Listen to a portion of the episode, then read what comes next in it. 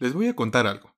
Originalmente el día de hoy yo tenía pensado hablar sobre cierto tema, pero cuando menos me di cuenta los días habían pasado y ya no tenía tiempo para poder hacer una investigación como me gusta y elaborar un guion. Mientras me regañaba por no haberme organizado de manera adecuada, llegó a mi mente una pregunta. ¿Por qué siempre dejamos todo para último momento? Me queda claro que no solo yo hago esto.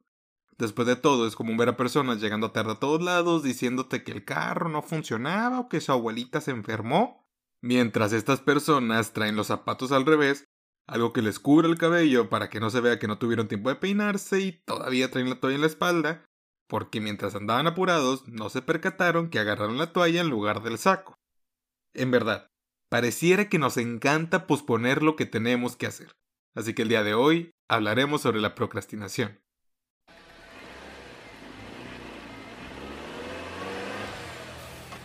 Juan, baja la velocidad. Vamos a chocar. Marta, si no acelero, no vamos a llegar a tiempo. No, no, no. Frena, frena, frena, frena.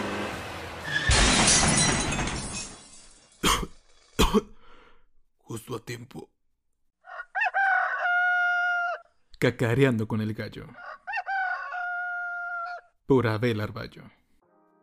Hola. Bienvenidos a un episodio más y como escucharon la introducción, hoy hablaremos sobre la procrastinación. Pero a ver, primero que nada, ¿qué es la procrastinación?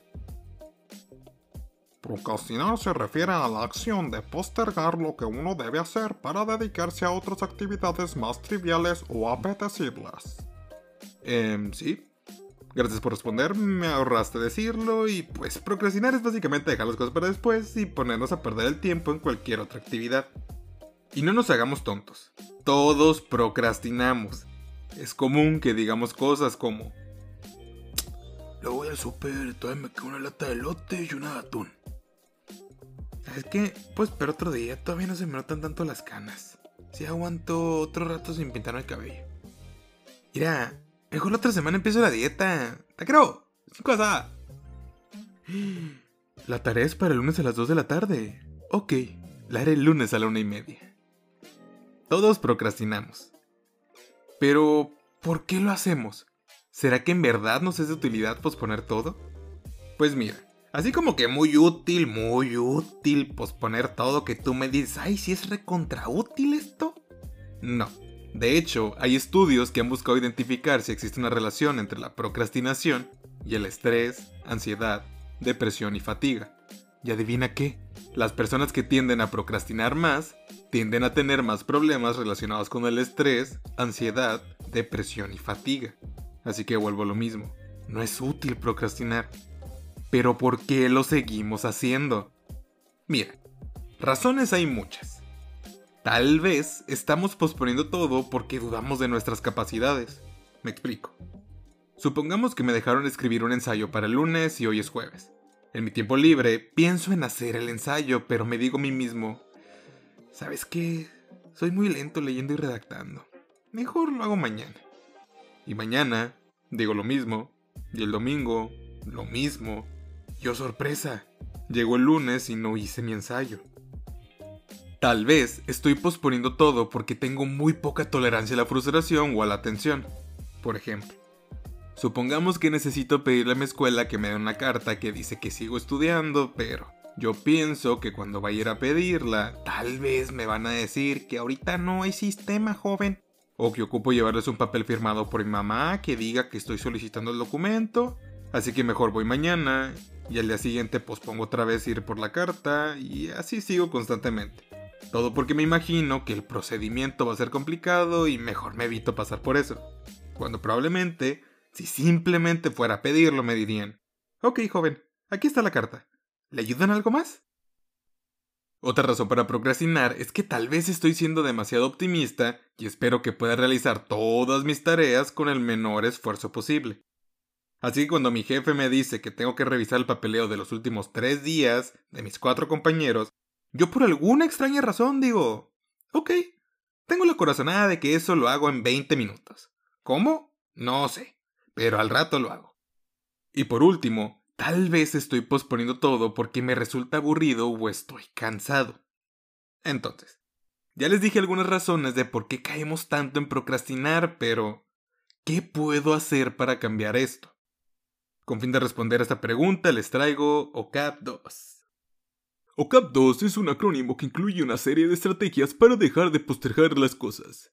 OCAP 2 ha demostrado una gran utilidad en países como Alemania, Canadá y Estados Unidos. Adquiérelo hoy por la módica cantidad de 99,99. ¿Quién eres y por qué estás haciendo un anuncio? ¿No es aquí donde solicitaron que hiciéramos un anuncio? Eh, no. Ay, perdón, me equivoqué de lugar. 99,99 jóvenes. Eh, bueno, seguimos con OCAP 2. Organízate. Establece qué tienes que hacer y el tiempo que tienes para lo mismo. Divide las tareas y establece fechas límite para completarlas. Por ejemplo, si tengo que hacer un episodio de un podcast, me pongo a pensar en que tengo que investigar, hacer un guion, grabar, editar el audio, crear el contenido visual, juntar todas las piezas y luego publicar el episodio. Considero que tengo una semana para hacer todo esto y en base a esta información determino que el viernes tengo que hacer la investigación el sábado el guion, domingo grabar, lunes editar el audio, martes y miércoles hacer la parte visual y jueves ensamblar y publicar. Combina. Miren, a mí no me gusta comer verduras, pero sí me gusta comer carne. Así que para comerme las verduras las pongo sobre la carne y así termino comiendo verduras. Con nuestras tareas es lo mismo. Si algo nos resulta aburrido o no nos interesa, es de utilidad combinarlo con algo que sí nos guste. De esta forma estaremos más motivados. Alábate. Con alábate me refiero a que es bueno premiarnos o felicitarnos cada vez que terminemos una tarea que nos costó mucho esfuerzo o cada vez que terminamos un paso importante para concretar la tarea final.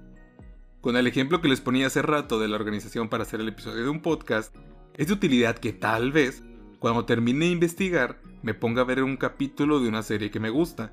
Cuando termine de hacer el guion, me pongo a leerlo y me digo a mí mismo, está bien fregón tu guion, oiga.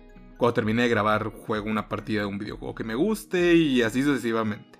El punto es que cuando reconocemos nuestro trabajo y nos premiamos por el mismo, vamos a estar más motivados y va a ser menos probable que estemos posponiendo todo. Preven. Piensa en los posibles inconvenientes que podrías enfrentar y prepárate ante los posibles contratiempos. También Piensa en qué distractores puedes tener a tu lado y evita tenerlos cerca mientras quieras trabajar.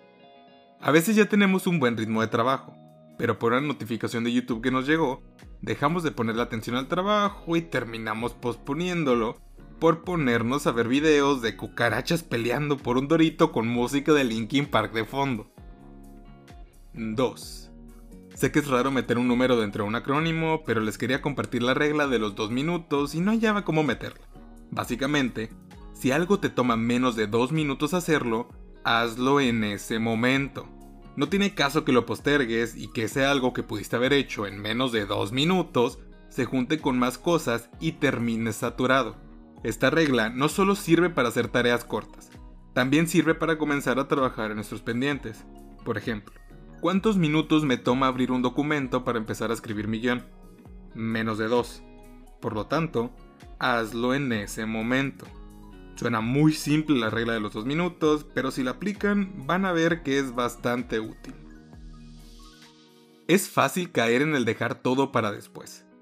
Trágicamente, caer en este vicio ocasiona que tengamos una peor calidad de vida y que estemos luego todos acomplejados pensando en que el mundo se va a caer, que no tengo tiempo para realizar mis deberes, o terminamos quedando mal con otros. Si hacemos acciones que fomentan que trabajemos en el momento y más motivados, vas a ver que las cosas empezarán a salir mejor. Así que como diría mi mamá, no dejes para mañana lo que puedes hacer hoy. Y así es como llegamos al fin de un episodio más. Espero te hayas entretenido, hayas aprendido y que algo de este podcast te haya sido de utilidad. En caso de que te guste el contenido, te invito a compartir, comentar o hacer cualquier cosa que me haga saber que disfrutas el contenido. También, si tienes en mente algún tema del que te gustaría escucharme hablar, eres libre de hacérmelo saber. En fin. Soy Abel Arballo y esto fue Cacareando con el Gallo.